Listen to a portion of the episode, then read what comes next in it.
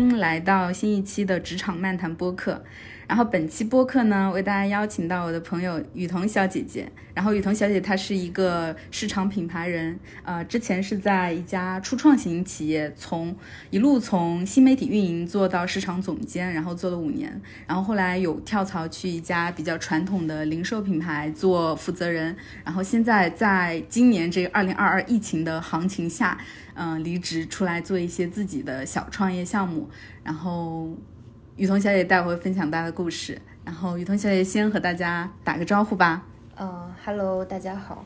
呃，我是第一次录播客，然后有点紧张，尽可能的少一些嗯口头禅，然后嗯和大家好好聊一聊。嗯嗯，没事的。就雨桐小姐她她一路的经历还是很有意思的，就之前在一家初创型企业有做五年，就是。你要不先跟大家大概说一说你这五年的一个职场发展的故事，就怎么从一路从一个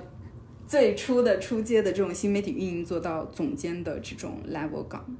嗯，好，呃，因为你有提到说我其实大学是学计算机的嘛，嗯，呃，然后我是因为其实在大学期间就发现自己对市场营销。更感兴趣一点，然后就有意识的参加了一些学校里面的市场营销比赛，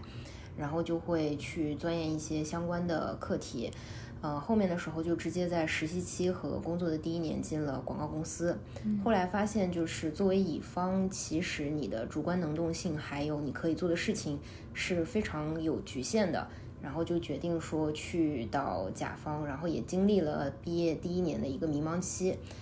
呃，当时的话是因为这家初创公司的 老板非常的坦诚，然后他创业的时候是非常非常有初心的，做的是一个当时国内还没有的业务，呃，是一个这个二奢相关的吧。啊，当时我们其实不是专门做二手这个品类，而是就是全品类都做。那我们整个想做这件事儿的原因是觉得国内没有一个非常好的平台再去完成这样的一个交易，那大家也是需要这样的一个业务，所以当时就加入了这家公司。呃，然后因为我在广告公司的时候是做的 AE，其实是作为一个就是协调人的角色。然后当时跟我配合的就是有文案，还有项目策划，还有我们的 AM。然后我会发现说，我自己其实对于内容这一块是有一定敏感度的。所以我在去甲方找工作的时候，我就是会去瞄准像新媒体运营。然后一五年大概的时候，我们还会称之为新媒体运营的是。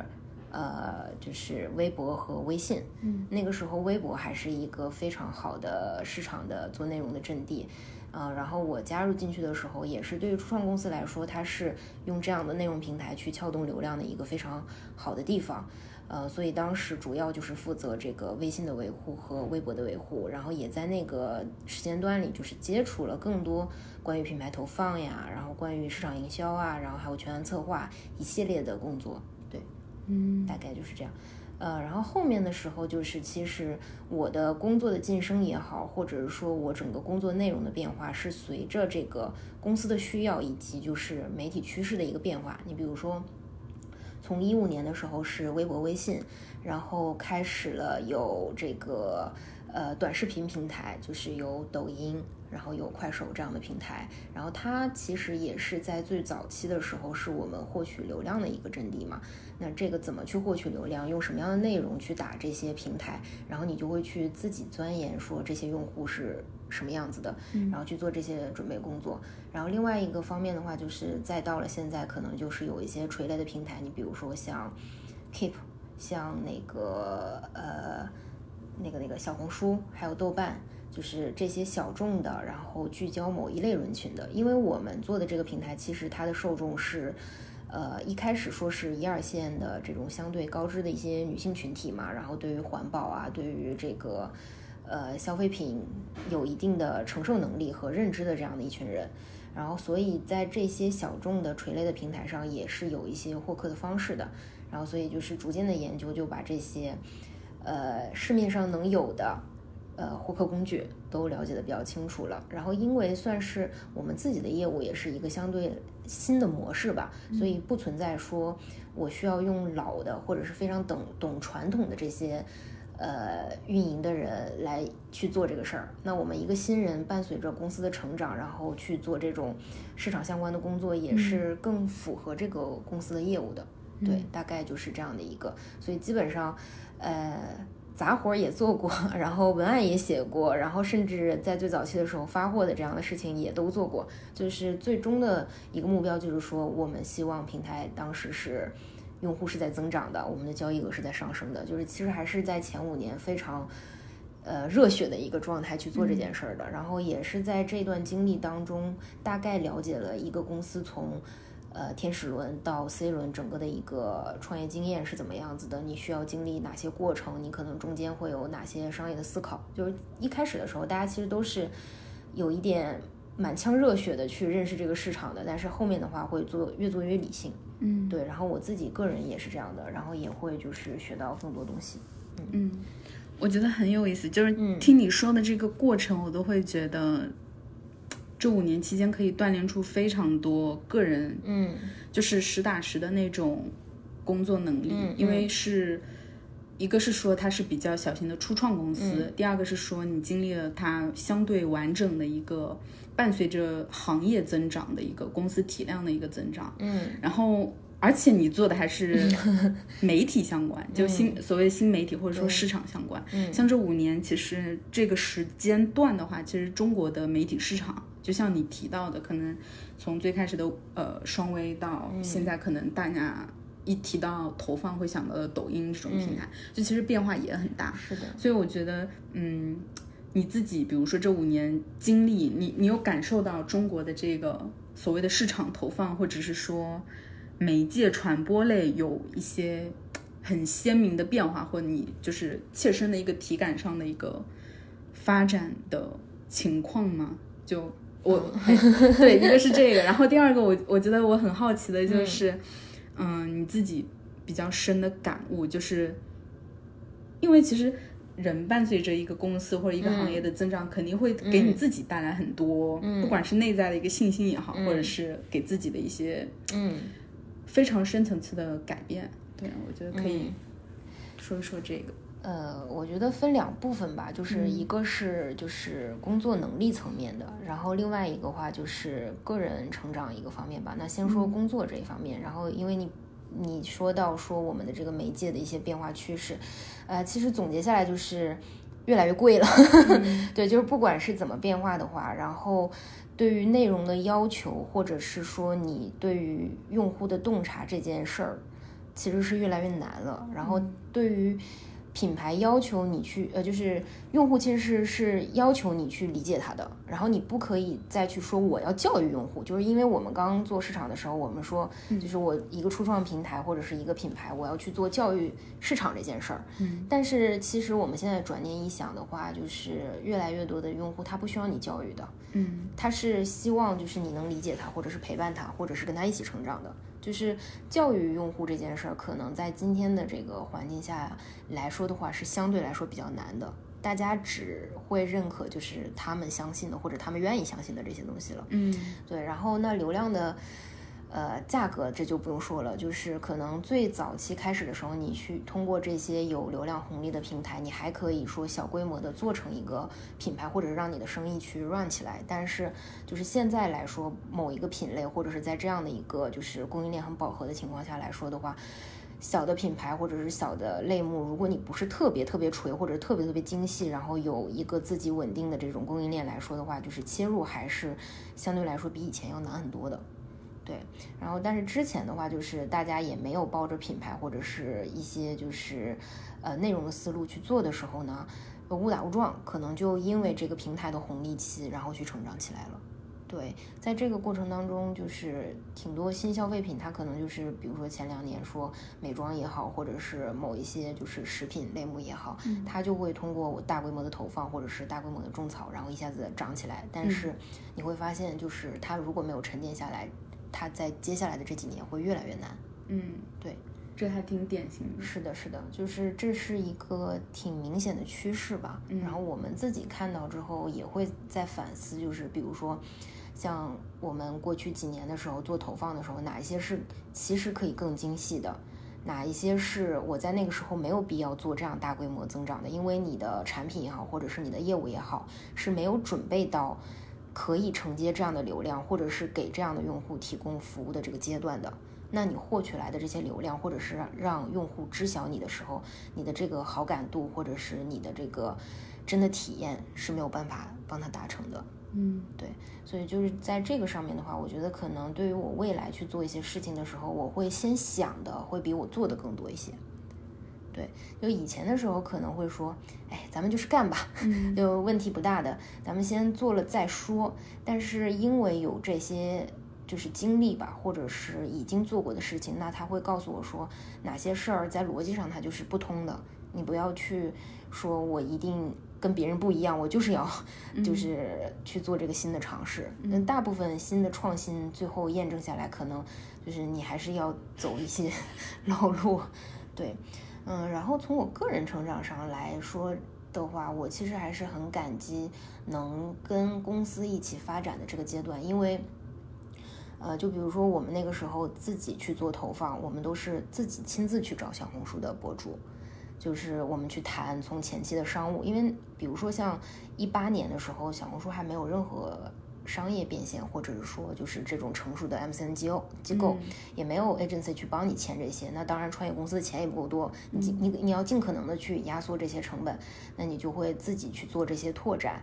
嗯，那媒介这件事儿也是没有什么标准的，你就是硬着头皮去谈。因为我本身也是有一点点社恐，对，但是你还是要去做。所以当时你就会，呃，自己亲自完成这个工作的时候是很有成就感的。那我们可能那个时候签下来的一些博主的合约，就包括他线上活动或者线下活动的时候，才就是非常个位数的。呃呃个个位数的万啊，对这样的价格，那现在其实这些博主的话，后面都已经涨到大概五六十万才能接一次这种广告，嗯，对他还不一定是非常用心的去理解你，而且，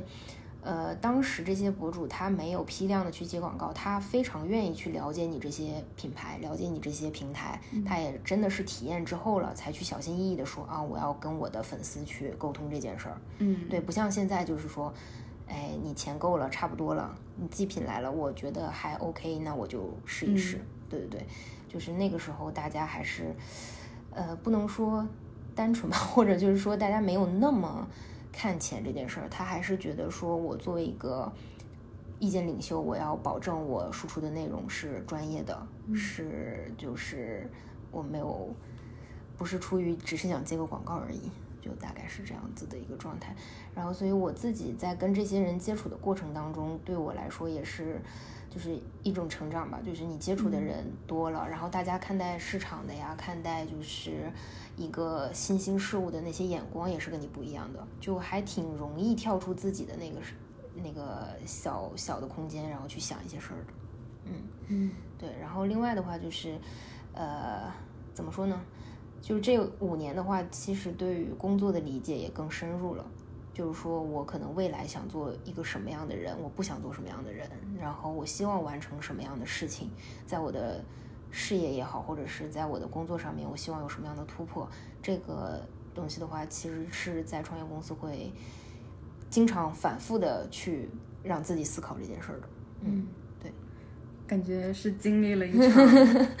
投放行业的通货膨胀，呃，有一点对，就是这些怎么说呢？就是它是投放的工作，但是其实它要处理的事儿还是人的事儿，然后你要花公司的很多钱去拿到结果。那那个时候我也就是二十五六岁嘛，嗯，其实会觉得说压力还是蛮大的，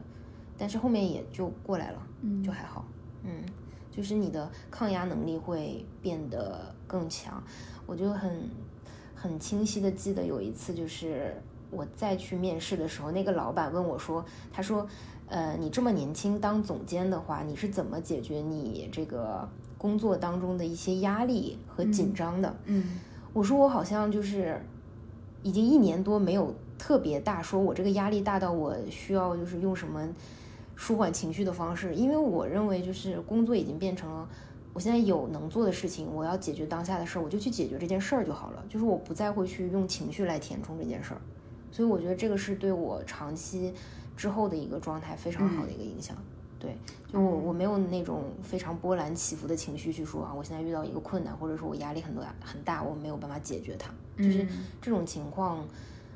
在我三十岁之前的这几年就基本上就没有再出现过了。嗯，我觉得你说这个点是职场很很重要的一项。不不知道算技能还是心态，嗯，但其实就是说起来容易，但其实做到很难。就怎样不带情绪的去面对或处理，嗯，职场中非常多可能比较复杂的任务，包括人际。对我觉得，其实真的修炼到这个地步，其实不容易的，就是不带情绪的去看待一些事情。呃，你要说，其实我说他是不带情绪呢，我觉得也不太就是。准确不太准确，我是有情绪的，就是你比如说我拿到结果，我会高兴，这是一定的，我会兴奋，我也就是会跟大家一样，就是我们觉得哦，我们这个团队真棒。然后也会沾沾自喜，就是这些都有。然后老板说你做的不好的时候，你也会去想。但是就是这件事儿，它不会再影响到我去做事情了。嗯，就我有这些情绪，但它不影响我。嗯，就我不会被这些情绪去左右。就是我想通的一点一一点就是，比如说我现在有难过的情绪，或者是我有焦虑的情绪，那到底我是因为什么在难过？嗯，我是因为我这一阶段的目标没有达成，还是我想做的事儿我没做成，还是我该沟通的点我没沟通到位？因为因为是那个时候，其实我也带团队嘛，然后我下面的小朋友其实跟我年纪也没有差很大，甚至还有比我年纪大的。然后我会发现说，当我们比较坦诚的，或者是说把大家情地呃情绪去直观的传达出来的时候，反而这件事儿是更好解决的。嗯，就比如说我压着我的情绪，我跟他说，我现在心里明明是对你不满意的，我还要跟他说，嗯，你现在很棒，你做的非常非常好，然后。我怎么怎么样子，就我不会这样子，就我就告诉他说这件事情就是目前这样的状况是不好的，然后如果我们想好我们希望往哪一个方向走，然后我能做的是什么，就是非常足够的坦诚，因为我是觉得你一旦特别坦诚的时候，你就没有畏惧了，然后大家也是能感受到你的这种真诚的，嗯，所以这个时候就是，而且在创业公司一般情况下就是目标是一致的。嗯，那这些情绪上的或者是个人关系上的问题就相对来说好解决了。嗯嗯，大家也是比较年轻一点。嗯，对。那你亲身经历这种伴随着行业增长带来的可能，包括初创公司本身体量的一个爆发式的这种增长，你觉得对你自己的？信心，或者是或者是内在的一些信念有影响吗？因为有一句话，嗯，大家说的都很多嘛，就是是到底是因为相信所以看见，还是说因为看见所以相信？嗯，其实，嗯，所谓的能做到因为相信所以看见的人还是很少的，就人群中是非常稀少的。但比如说亲身看到过这种爆发式增长，嗯，是不是会对你相信一些事情会有很大的帮助，或者说帮助你建立一些信念？嗯，当然一定的，就是你跟他一起成长之后，你会发现我有一些事情我想做了，然后我就做成了。嗯，那起码是我先敢想了这件事儿。呃，但是就像我刚才说的，你做到后面，你在回溯的时候，其实你会回归理性的，你会去拆解说我为什么能做成这件事儿，而不是单纯说是因为我想。而是你再回去看的时候，第一是我想了，我去做了，然后做的过程当中我遇到哪些事儿，然后可能这件事儿我做完了之后是影响他最后成败的点。对，所以就是它不是一个说，呃，单纯是说这个初始到结果的一个过程，而是说我回看这个过程是因为我在这个时间当中做了很多事情，然后最后才完成这件事儿的。所以我之后再去做很多事情的时候，我的想法会是说，我看到了他的一个结局，或者是说我希望他的结局是怎么样。那如果我要去做成这个结局，可能我需要有哪一些要规避的？嗯，我会去设置某一个阶段的目标，然后有哪些事儿是我现阶段可能想干，但是我能力不足的，那我去通过什么样的方式把这个不足的点去弥补上？嗯，但是我认清了我的目标在这儿，对，然后基本上就是。呃，你起码短时间内会相信你自己给你自己设置的这个目标应该是正确的，不然就是你在这一段时间都说服不了你自己，你也不会设置这样的目标嘛。嗯，对，这个也是很核心的能力，就是到底做的哪些事情是有用的。就比如说一个一个东西它增长，嗯，那其实背后做的事情非常多，包括业务也分得很细。嗯。那到底哪件事情可能是最关键做对了的，然后哪些可能是有一些冗余的事情？对，其实就是确认好，或者是说这这方面的判断力，我觉得还挺核心的，就是嗯是一个很难的能力。这个，我我我其实是这样想的，就是以前的时候，比如说我们当时在这个平台，我也是负责它就是整体的自媒体账号嘛。我就举一个很简单的例子，我们大概是从一八年自己做小红书的官方账号，然后到二零年的时候，我们基本上就是小红书的官方账号，就是作为一个企业号，有了十几万的粉丝。这个其实，在小红书上面是非常非常难的。嗯但我们在做这个过程当中，一直在想说，小红书又不能变现，我又不能直观的看到它对我这个用户增长，就是怎么去拿数据衡量这个指标？嗯，因为，因为就是我们在互联网公司或者是说电商平台待久了之后，你就总希望你所有的结果都是可以拿数据去衡量，你可以用 ROI 去考核，你可以用对 KPI 去说说明，就是这个你做的事情对于这些结果有什么影响。但其实你会发现，这个事情，你的就是你想要它量化和它能不能量化这件事儿是，就是有差别的。那我们到最后的时候，就是其实也没有判断出来小红书对于我们当时有什么样的影响。但是在二一年，就是小红书可以开直播了之后，我们基本上是就是这个类目开直播的第一家，也是作为就是 KA 商家被引进进去了。那因为你有一个这样子一个阵地在这儿，嗯对吧？你通过五年积累了这些用户，然后当时是一开播，第一是官方注意到说你是一个有这样子的粉丝群体的一个呃商家，然后你又可以具备开播的条件，也给了一定的这个官方扶持，然后基本上到我们第二场、第三场的时候就已经卖了两三百万。对，虽然说客单高吧，但是你想说，我通过一个自播的内容账号，就是二零年、二一年这段时间，商家自播的也是很少的。嗯但你一上去就是在你流程啊，还有什么什么直播脚本，还有这些别单的玩法都没有兴起的时候，你一上来就是两三百万的销售额，其实这个是用户对你极度信任了。那你过去这五年的东西其实是被验证了。嗯就是说我没有在当时说我做的这个事情有多对，但是我们坚持做了，所以到了比如说技术有突破的时候，或者是有一些就是可以完成这个呃转化的路径形成的时候，你去摘到这个结果了。嗯，对，确实是很早期，抖音电商都才二零二四呃二零二零年四月份才是的，没错。launch 的，对，对。你们那个时候已经开始做直播卖货，对，呃，抖音其实也挺呃，就是它挺妙的，因为当时抖音它去切电商的时候，它就是从二奢类目还有珠宝，就是做了他们先切的类目，然后这两个客单又高，然后又嗯。非常非常非标嘛，它就很依赖直播这样的形式去展示。嗯，对你想想，以前的时候，大家想要突破信任，那就是说，你平台作为第三方给我一个就是这个评级，给我一个真假的判断。嗯，但现在我可以在直播里面非常清晰的看到这些。那这个技术突破之后，它其实对于这种非标的类目来说，它才是一个销售方式的突破。对，所以就是，呃，也有幸就是见证了这一系列变化吧。嗯嗯。真的是黄金五年，这五年真的是中国这种互联网对营销基础设施啊，小红书、抖音，是的，包括消费、新消费这种，都是很蓬勃发展的一个嗯阶段。一个是就是平台的体系它搭建在这儿了，就是嗯相对逐渐往成熟走；另一个就是用户的认知也逐渐起来了，因为他看的这些东西多了，他也了解到了，嗯，所以才能有这样子的吧。嗯好呀，那你后来为什么就是工作了五年，决定跳槽去一家传统的品牌方呢？嗯，呃，前面这个五年，其实我觉得就是我个人的成长也好，或者是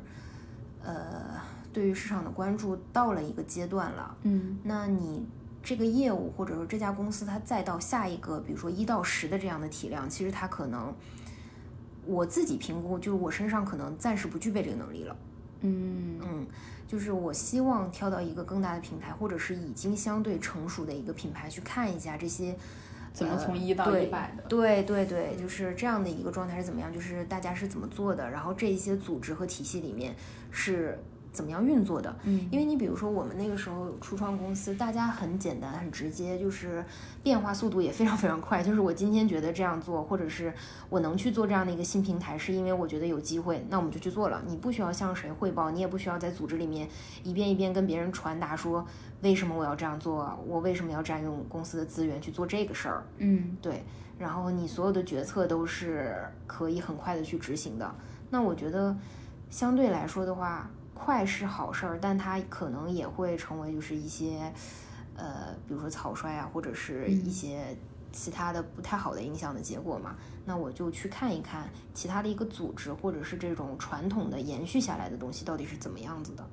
嗯，然后正好有一个新的机会呢，我就去说正好试一试。嗯，对。哎，那其实你经历了非常完整的像初创公司从零到一的这个过程，包括也锻炼了非常多所谓的从零到一去建立或者说 build 一件事情的这种能力。嗯，然后你还经历了新媒体，就比如说小红书这种平台非常早期，你说那个时候还没，甚至还没有 MCN，嗯，这种非常还蓝海的这种阶段，嗯，你当时有考虑过自己去做吗？考虑过呀，懒啊！我我我跟你说一个特别好笑的事情，就是那个时候，因为我们自己那个谭博主让他来就是拍样片嘛，就拿我们的商品拍样片，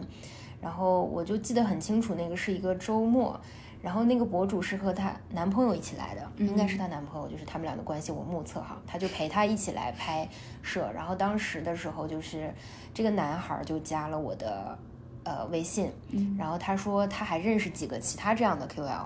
就他们还就是有小圈子嘛，大家一起出来接单，就是非常非常的这种呃野路子。然后他说咱们加个微信吧，然后如果有需要的话，就是后期我再把他们也介绍给你。嗯，然后我说好的，没问题。然后这个男生就跟我聊说，那你们现在有没有这样的需求，还是怎么怎么样？然后也就是还聊得蛮开心。然后最后拍完了之后他就走了，说那我们就后面再联系。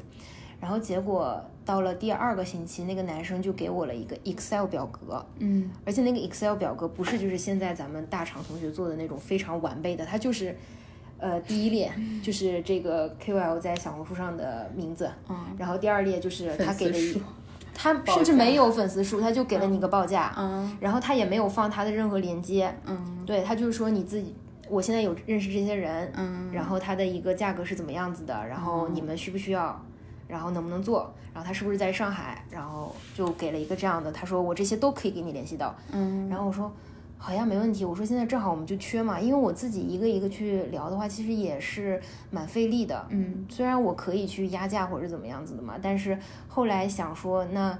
批量走这一个也还蛮不错的，然后就跟他去合作了。那我猜这个男孩其实就通过这样的方式，就是认识了很多品牌方，然后也需要就是去解决这个问题。那虽然可能有一些品牌他一开始还瞧不上小红书，他觉得说我没有必要在这个平台上去做，嗯，对。然后，但是像我们这种初创型的，或者是想尝试这种流量洼地的，那一定会去试嘛。他就认识了很多，然后结果到了年底的时候，这个男孩就邀请我。去他们公司开年会了哦，然后他跟我说他成立了一家 MCN 公司，然后当时他最多的时候就签了两百多个博主，他自己其实完全之前没有做过这个生意，然后他的方式就是用这个 Excel，然后去发给更多的品牌方，然后他去跟这些达人说，一个是通过他女朋友认识了这些更多的小姐姐嘛，就是当初在上海这个圈子里做 KOL 的，然后另外的话就是。他去跟其他的达人说：“你看，我签了这么多的达人，他们都是在我这儿，我可以帮他们接商单。然后呢，最早期的这种非常野路子的 MCN 就出来了嘛。然后那个时候就是博主，他也不知道他怎么变现，他就只是单纯想分享而已。他也没想到说这个事情给他能带来这么多的经济嘛，经济上面的一些那个获得。然后所以就是他说：啊，我今年年底这家公司已经开始融资了，然后现在。”到今天为止，这男孩带着他的哥哥弟弟全都在做这件事。嗯，就现在还在做呢。现在还在做，然后他们已经成了小红书头部的 MCN 了。哇，对，就是那个时候，其实你像我自己去谈这些博主的话，你完全有精力或者空间去做这件事儿，甚至我可以把它引荐给其他的品牌方。对，但是你错过了就错过了嘛。你当时没有想这些事情，你就会觉得说，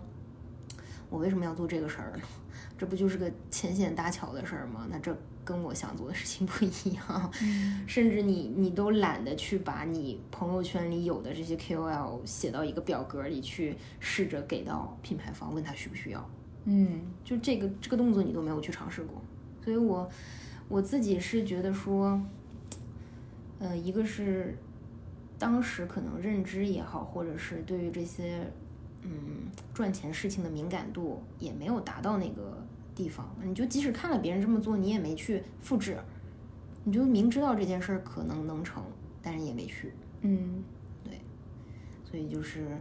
肯定有很多这样子的例子，但是这个就是让我自己还经常性的去反思的一个点。比较遗憾的一个点，错失一个红利期。对对对，就是明明是你靠一个人或者是你自己现在手头的能力，你只要稍微用点心，或者是就是多跟大家交流一下就可以完成的事情。对，这个故事我觉得很有意思，嗯，就是真的很有意思，就就非常的草根，然后非常的真实，是的，然后就感觉就是一个人形 MCN 的早期孵化是怎么怎么出来的？是的，是的。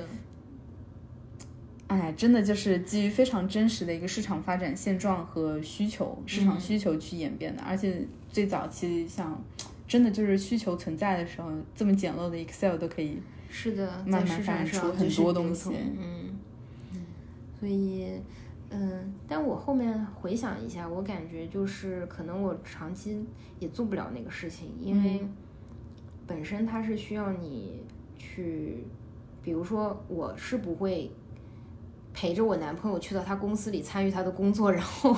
再去跟他公司里面的人去认识，就是这是我在社交上面的一个相对来说短板的点。虽然我做的是市场，但是可能那个是因为就是公司在那个阶段需要，然后我也去 push 我自己去去一定要做这个事儿。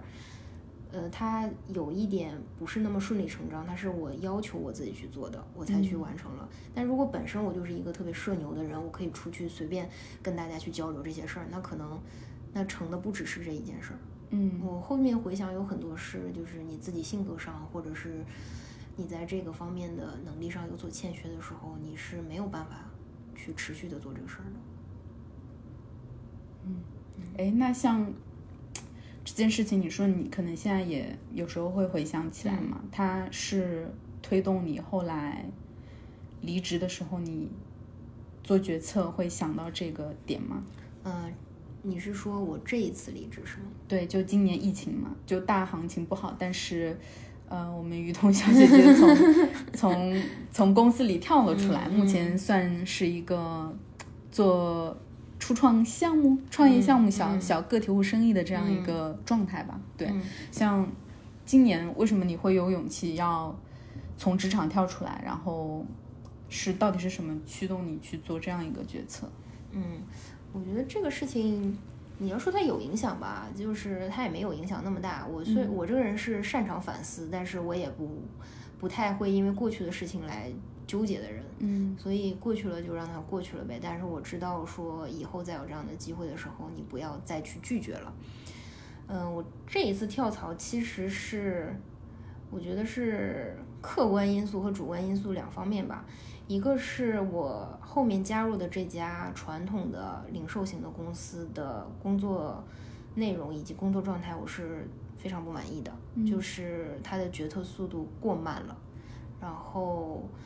我们要做的事情就是写 PPT，然后做各种汇报，然后不停的去讲故事，然后去争取这些资源。但这个资源能不能争取到，也并不是依赖于你这个故事是不是足够宏大，或者是能够说服上面的人，而是说，呃。很多利益关系能不能被平衡到？就是这些点它是隐形的，它跟你的业绩或者是你能达成的结果是不完全挂钩的。那这就说明，当我们到了即使是中层或者是中高层这样的位置，他还是没有办法去改变一些事儿，或者是做成一些事儿的。那这个对于我这个人来说啊，其实是不太能接受的。就我认为我骨子里还是有那一面，就是想要做成点什么，或者是能够达成一个什么样的结果的一个人。对，然后所以这个就是嗯客观因素嘛。那所以我就选择说我可能要离职，然后呃，当时这个。公司的情况就是，我可能再做一两年，我也拿不到结果。嗯，然后主观的话就是，像我前期觉得有这些积累了，然后我自己也是到了三十岁这个坎了，感觉好像就是冥冥之中 就是想有一些改变，就是说，我觉得我好像也能尝试着去试一试，做一些不一样的事儿，然后有没有可能？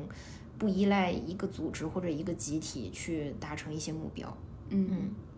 就是主观上还是有点自信在那儿的，有点自信但不太多。对，然后后面就是整体这两方面加到一起，再加上整个就是疫情之后的状况嘛，然后我就说那离职试试吧。嗯，哎，那你要跟大家简单介绍一下你现在在做的事情吗？到底是一盘怎样的生意？就就是我我我就叫他小生意，就是做点做点小事儿。嗯，其实我这几个做的事情都是机缘巧合，也并没有说我从离职的时候就规划说我想做这个事情。嗯，呃，我先是因为我自己其实有那个小红书账号嘛，我自己也经常看，然后也经常发，然后关注一些其他的博主。我最开始离职的那两个月，我做的是我在那个小红书上开了一个。书店，嗯，然后我自己卖了点小日用品，然后大概可能我就上了两三个品，嗯，不到一个月的时间卖了将近一万块钱，嗯，我就说，哎，这个模型好像是可以成立的，就是我既没有做太多的努力，我也没有就是占用我太多时间，然后我可以达成这样的结果，那它是不是就是已经是一个就是小的可行性的这种业务模型了？那我。要不要去试一试？然后我就找了几家类似于就是生鲜的供应链嘛，然后正好就了解到说十一月份可能就是有柚子这个品，然后大家还都挺欢迎的，尤其是像柚子啊、柑橘啊这类的品，它其实是非常好的通过图片或者是短视频的形式来呈现它的卖点的。那我也刚好就是去试一试卖这个东西，然后结果哎一卖一分发。还卖了一千多单，对，然后就是也是很意外的，就觉得好像说这个事情没有想象的那么难，就你把你原来知道的事儿，然后你运营的事儿，然后你获取流量的事儿去结合起来，然后怎么样把这个东西更好的分发出去，嗯，但实际上这个品它是不够赚钱的，嗯，就因为生鲜品它的利润就在那儿呢，而且。你做的过程当中，发现就是跟你对接的人也都是相对来说是比较，呃，工作方式很原始，嗯，想法也比较偏，呃，传统，所以你需要花费一些精力去跟这些人沟通。但我也认为，就是这个就是机会点就在这个过程当中，所以就这个类型的原产地的这些。供应链我就接触了一下，嗯，然后另外一个事情我做的其实是这个，相当于说是直播陪跑吧，嗯嗯，我正好七月份回家结婚的时候，就是我家内蒙的嘛，然后我就发现我们那边有好多这种在抖音上做户外直播的小达人。他们是已经积累了就是十几万的粉丝，但是他不知道怎么变现，嗯，然后他能想到的就是我，因为本来就是户外直播吧，那我那个场景天然适配就是卖牛羊肉，然后这是一个非常顺的链路，但他不了解抖音的任何规则，嗯，然后也不知道抖店的规则，那我就说好的，那我来陪你一起去把这个不太懂的这个过程去，呃，突破掉。然后我会告诉你说，平台它需要什么样的内容，它需要什么样的货品，它需要你满足什么样的运营要求。就甚至他们连就是抖音要求发货时效和就是你不按这个规定的时间发货这件事儿会受到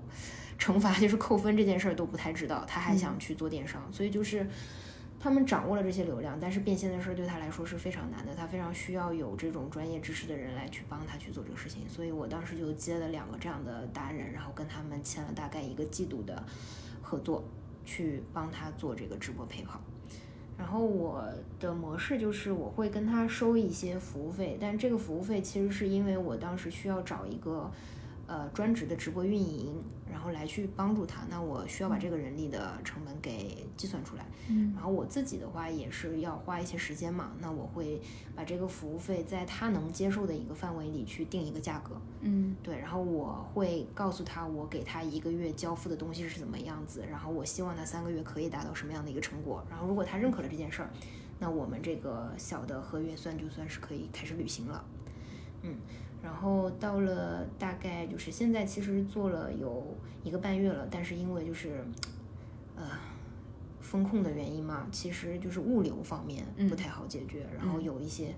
呃成果没有特别好的体现出来。但是我对于自己来说，我是发现，就这个需求肯定是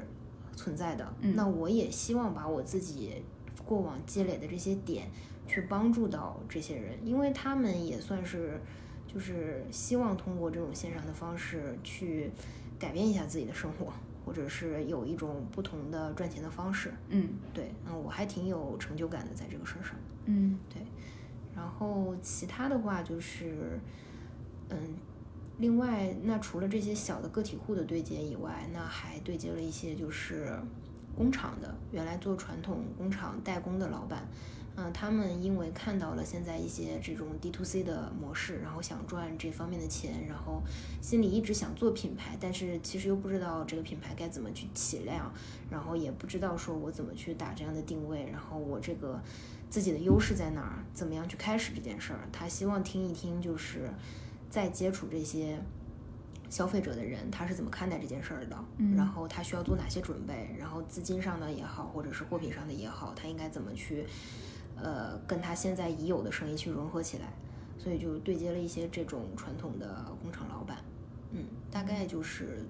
做了这些事情吧，有一些尝试，然后，呃，比较幸运，就是有一些拿到了结果吧，嗯，对，那我所以到现在为止不是特别焦虑的原因，就是我觉得虽然市场不是特别好，但是对于个体。并且有一定这个专业知识和能力的人来说，其实你还是可以挖掘到一些机会的，对。但是你不能害怕，然后也不能嫌麻烦，这个是一定的。你就比如说，你要是让我过去的我去和这些老板对接，去跟他们讲这些事情，然后费很多口舌，那我是不愿意的。嗯，我就说何必呢？嗯。但你现在就是要突破自己去做这件事儿，然后你做成了之后，会发现说，哦，原来我其实可以做的还有。这么多，嗯。嗯。嗯，我听你这个描述，我就觉得就很很顺，就是很符合，感觉这这个所谓的个体户小生意，我觉得可以很好的运用你之前 工作中积累的一些核心能力，就感觉非常的匹配。嗯，然后我想问一下，就是比如说你在自己做这种。自己的项目的时候，嗯，是怎么去实际应用，或者是说外化自己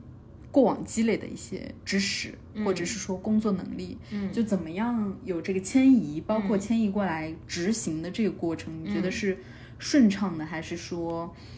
还会有一些，还会有比较多需要调试的部分？嗯，呃，其实我。我我这几个月就是一直在想的一件事儿，就是怎么去运用我这个能力，或者是说哪一部分对于有需求的人来说它是能力。嗯，就是有的时候我们可能长期处到一个组织里，然后做那个固定的工作的时候，你的那个能力它变成了一种肌肉记忆了，你剥离不开，你会觉得全世界都是这样认为的，就是你怎么会连这个都不会呢？就这个都需要我告诉你吗？就就是你自然而然的认为你具备的这些能力是所有人都具备的，但是你接触了一些人之后，你发现其实不是这样的。你有一些天然的天赋也好，或者是你积累的工作上的这些，呃，不管是对于比如说选品趋势的判断，你比如说对于内容的敏感度，就再比如说你你怎么去找到精准的用户这件事儿，它对于我来说，我可能以前就会觉得说我我。我就每天都是这么干的呀，我我天然知道。但是你会发现有很多人他不知道这件事儿，嗯。那你就要把这个提炼出来，你要通过他们能懂的语言和方式告诉他说，我通过怎么样的一个流程，怎么样的一个体系，我可以帮你达成这样的结果。嗯。对你，你要把这个提炼出来，然后去找到需要他的人，然后你也不可能就是完全，呃，要求别人说你讲的这些事儿他就能懂，那你就要一步一步的去引导他，让他懂，或者说让他达到跟你一样的认知，然后你们再一起去拿结果。对，嗯所以这个的话，就是我这几个月一直在尝试去做的事儿。那比如说啊，就是现在其实卖课的也很多嘛，嗯然后大家会去讲。我发现现在卖课的这些人，就是有一个特别厉害的点，就是他可以把他自己的能力，呃，第一个是放大，第二的话是让人相信他有这种能力。就其实他可能能做到的是一，但是嗯呃，他能说成十，然后别人在听的时候，甚至以为他有一百。嗯对这个这个，不管是就是可能以前上班的时候吧，我因为相对来说就是老板或者是我的汇报对象也都还好，就是我们都是比较实诚的那种人。但是我发现就是其实有的时候，如果你遇到的是那种，就是可能自己能力在这儿，但是啊，这个这个比也大家不知道，就是他的能力可能是百分之十，但是他能自己把它表达成百分之五十，然后你让他做个 pre 的时候，他可以表现到百分之八十，然后这样的人他没有很累，但是他在大厂里面也游刃有余，嗯就是这种人他其实是即使在组织里也很吃香，那你就自己去做这件事儿的时候就更是了。就是你本来其实你有百分之五十，结果你说着说着变成百分之十了，你就觉得别人可能听完了觉得说，哎，这事儿好像我也能做，嗯对，然后那那那就不行，你就是这些卖课的人，他会说，我告诉你一点该怎么做，然后让你觉得我很值得信任，你会相信我卖的这个课程对你是有帮助的，嗯。嗯、但是你一定要长期持续的跟我去听这个课，我才能帮助到你，而不是说就是我这个课其实也就这样嘛，嗯。对，然后就是做课好的，并且能卖上价格的人，就是都是这个能力还挺强的，嗯。你为什么现在会关注这个？就是，嗯，这个我觉得，比如说去做课或者是当老师的这些人，或者是把自己的知识变成体系去输出的人，就就是很厉害的，因为我们大部分的人就是是意识不到自己具备的那个能力的，嗯。嗯，然后你不知道你自己的强在哪儿，你就没有办法用你的强去补别人的短，或者是把你的这个。就是你具备的这些东西去补偿，呃，就是去给到有需要的人，嗯那你都不知道你你有啥呀？你咋给呀？对吧？所以这个事情就是我可能最近的时候会关注的会比较多一点。嗯然后我希望就是，比如说我再去找需要我的人的时候，我这个长板是长在这儿的，我可以补充到他的。嗯，然后怎么让他知道说我这个地方是强的？那你在意的点到底是什么？嗯嗯就是显化这件事儿，就是还其实挺难的，因为我们就是就像我刚才说的，就是你认为这件事儿顺其自然就该这样了，人的认知就是这样子了，但其实并不是，就是我们挺容易被自己嗯，就是给束缚住的嘛，嗯。是的，而且这个会和自我认知强相关。就是其实大多数人的自我觉察嗯。程度的话，可能还是比较轻的。就可能一个很基础的问题，就像你刚刚说的，就我擅长什么，嗯我的能力强板到底是什么？嗯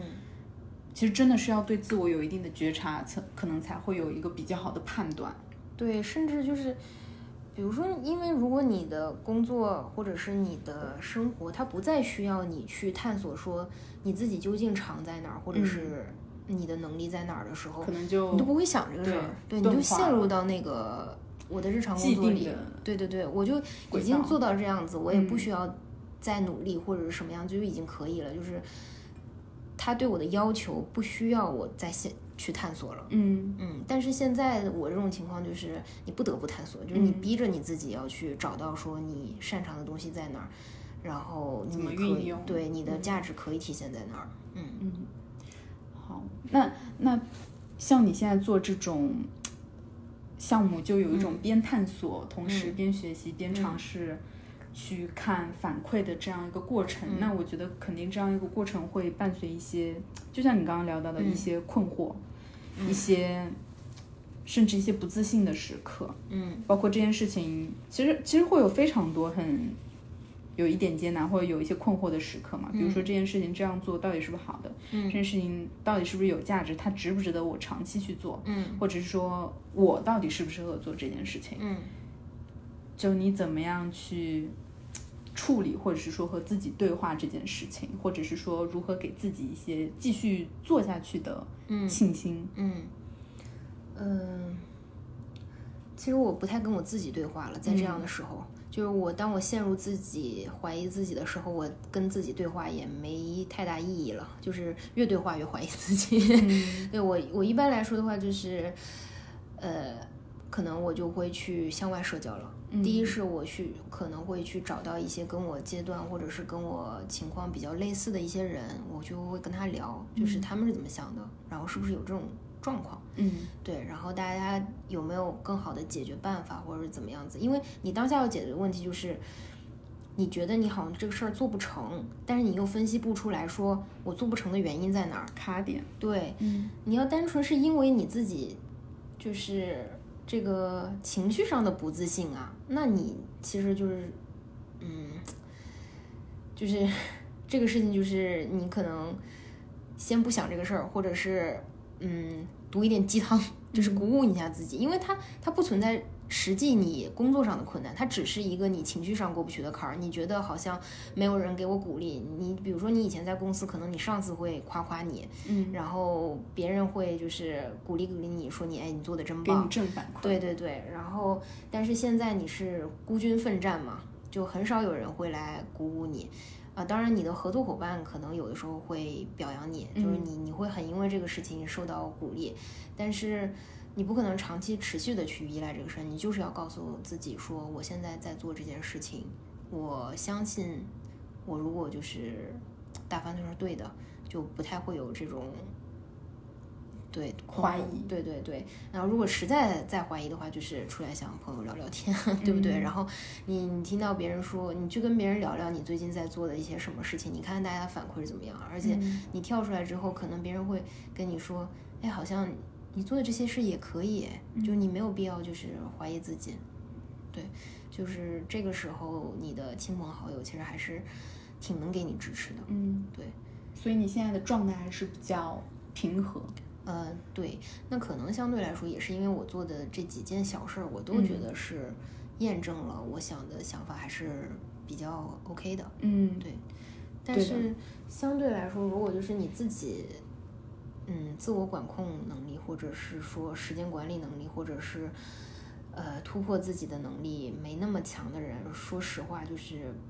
不要轻易去尝试这件事儿，嗯。因为它会真的很让你去质疑自己，嗯，就是没有办法聚焦在你真正想做的事儿上，然后陷到那个情绪里面，就很容易这样子。还是要到一定阶段积累足够之后，觉得自己已经储备够了，再嗯去做一些更创新性或者是说更新的尝试。嗯，或者是说这样子，就是你可能对自己的评价就是，我现在给自己半年时间或者是一年时间，嗯我能承受我什么都没干成这个的结果，嗯那我也不愿意丧失说，我可能会做一条新的事儿的机会。嗯对，就是这个带来的不好的、负面的，或者是一些压力，你是自己能消化掉的，或者是风险是可以抵抗的。对对对，嗯那你就去做。但如果你就是完全没有办法去承担这件事儿的时候，你就不要开始了。嗯对你就是找一条比较稳妥的，你自己能一直延续下去的路，先这样。嗯你要是说这个风险我抵抗不了，但是我又想要去拥抱这个机遇，或者是说去迎接这个挑战，那就有点扯。嗯，对，就不要这样子。嗯好呀。对，我觉得雨桐小姐姐今天给我们分享了很多非常有意思的关于，呃，所谓的媒体行业也好，关于个人在职业发展过程中的一些成长、探索和思考也好，我觉得都很精彩。然后，如果是对我们的听众最后再送一些寄语的话，比如说，其实听播客的很多朋友是可能还在读书阶段，嗯准备求职，或者是说工作一两年经验的职场人。嗯那对于这一部分，呃，我们的听众朋友，就是你最后有什么想和大家说的吗？或者是说比较有感触的一些事情？嗯，呃，我想一下，我觉得就是大家，呃，现在就是这个时间想做什么就去做吧，嗯。就是你也不要顾及特别特别多，尤其是就是当你没有拥有太多的时候，其实你经历的都是一种得到，就你没有什么好太多去 失去的。嗯。那如果你发现你自己不敢失去，或者是不想冒这些风险失去的时候，那就说明这个时间不到，那你就做好你当下的事情，活在当下。对对对，然后就是好好吃饭，